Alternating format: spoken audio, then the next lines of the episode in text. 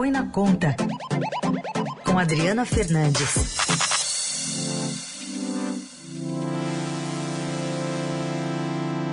Oi, Adri, bom dia. Bom dia, Heisen. Está de volta depois das férias. Valeu, estamos de volta aqui, mas encontrando aqui esse problema seríssimo no Brasil, a fome e outras questões também sociais. E agora a Câmara tenta acelerar essa PEC que, dos benefícios, ou PEC kamikaze, Adri? Exatamente, Heisen. Você, na semana passada, foi um atropelo regimental para votação do Senado e agora é, na Câmara que tem um regimento é, para votar propostas de emenda à Constituição muito mais longo, também a previsão é de uma votação bastante rápida. O texto pode ir a plenário, pode passar na CCJ, se houver acordo com os líderes partidários.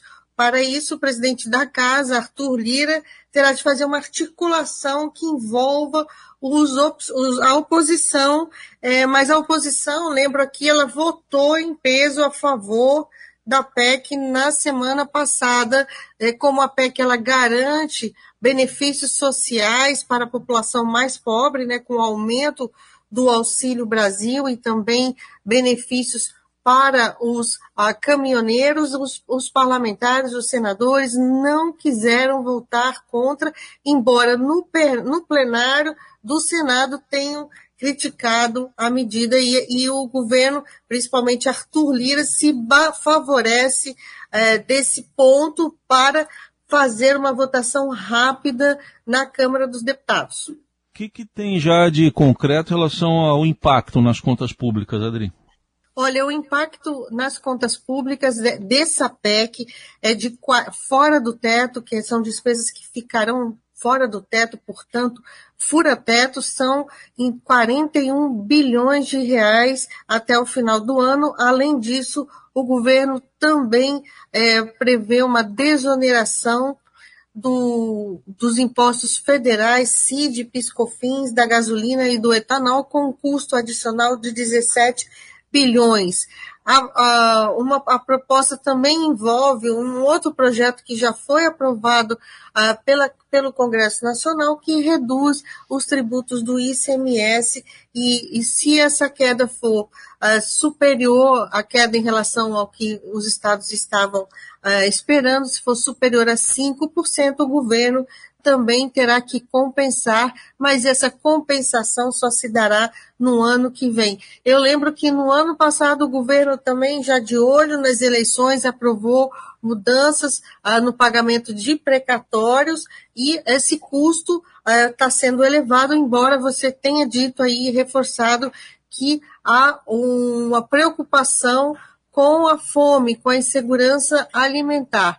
O que os especialistas questionam é o modelo que o governo e o Congresso está fazendo para aumentar esses benefícios, principalmente com a elevação de 400 para 600 reais do piso do Auxílio Brasil, que é o programa social do governo Jair Bolsonaro.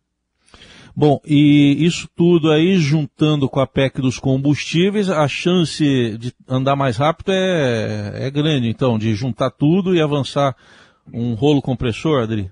Exatamente, já, já aprovou no, no, Senado e agora a expectativa é de votar essa semana no plenário da Câmara dos Deputados ou no mais tardar semana que vem, é, garantindo esses benefícios sociais, esse aumento dos benefícios para, é, para os caminhoneiros, taxistas e também para os beneficiários do Auxílio Brasil.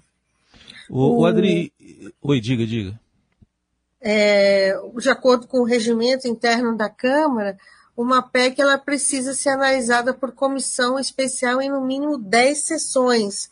Mas já houve, na votação da, da, da PEC dos precatórios, aí espaço para mudanças nesse, nesse regimento, mudanças assim, no atropelo, né, Raíssa? E, e a gente acabam criando, é, foi, foi aberto é, sessão na PEC dos precatórios, agora abre-se de novo esse, essa votação rápida. E eu lembro que eu acho que isso é muito grave, votar propostas de emenda à Constituição, propostas que alteram a nossa Constituição, nessa, dessa forma que justamente ela tem esse rito mais longo, com, com sessões, é, passar na CCJ, passar, criar uma comissão especial, depois mais 10 sessões, é, para justamente elas serem bem analisadas, porque vai mudar a Constituição. Mas não é isso que a gente tem visto nos últimos anos e é um risco institucional é, para, as nossa, para a nossa legislação como, como um todo, Raíssa. E uh, em relação a alternativas, existem, né, Adri, opções para que esse problema seja tratado de outra forma e não com programas, por exemplo, que vão só até 31 de dezembro desse ano. Aí a fome não acaba lá, né? É, mais uma vez isso não, não aconteceu, não houve é, preparação e tudo está por trás, né, Heisen, são as eleições. Uh, o auxílio não foi bem desenhado, a gente já conversou bastante sobre isso, desde a votação, ao longo, ao longo do ano. É, o auxílio, esse 400 para 600, ele faz com que as famílias se dividam piso, né, garantindo esse piso, que elas acabam estimulando uma divisão, ou mesmo uma família, uma mãe solo, que é uma mãe que cuida de duas crianças, é, tem o mesmo tratamento de uma pessoa que mora ah, sozinha, e são essas distorções que vão criando, e a gente vai ah, também criar um outro problema, porque esse, esses 600 reais, esse, esse não vai, o próximo governo não vai conseguir é, é, reduzir. Então, o peso ah, nas contas públicas será muito grande, já é de 90, de 90 bilhões de reais o orçamento, que vai ser acrescentado em mais 26 até o, até o final do ano, e o programa, é, no ano todo, considerando o ano, o ano todo de 2023, é, será, será gasto aí mais 62 é, bilhões de reais. Então, 90 bilhões esse ano, no ano que vem, além dos 90, terá, é, o custo adicional no ano cheio que a gente fala aqui na área orçamentária, 62 bilhões de reais.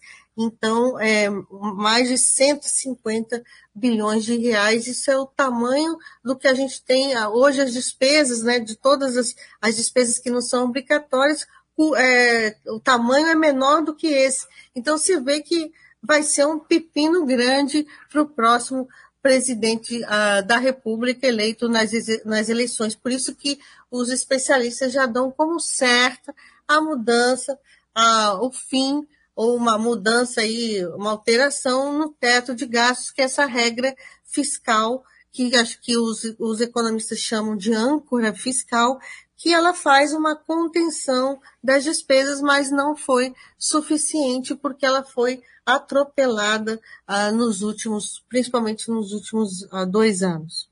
Bom, vamos acompanhar essa semana, deve ser cheia em Brasília por causa dessa PEC dos benefícios. E a Adriana Sim. Fernandes volta na quarta, que é o Jornal Eldorado, para falar mais de economia. Obrigado, Adri. Até quarta. Até quarta, Heisen.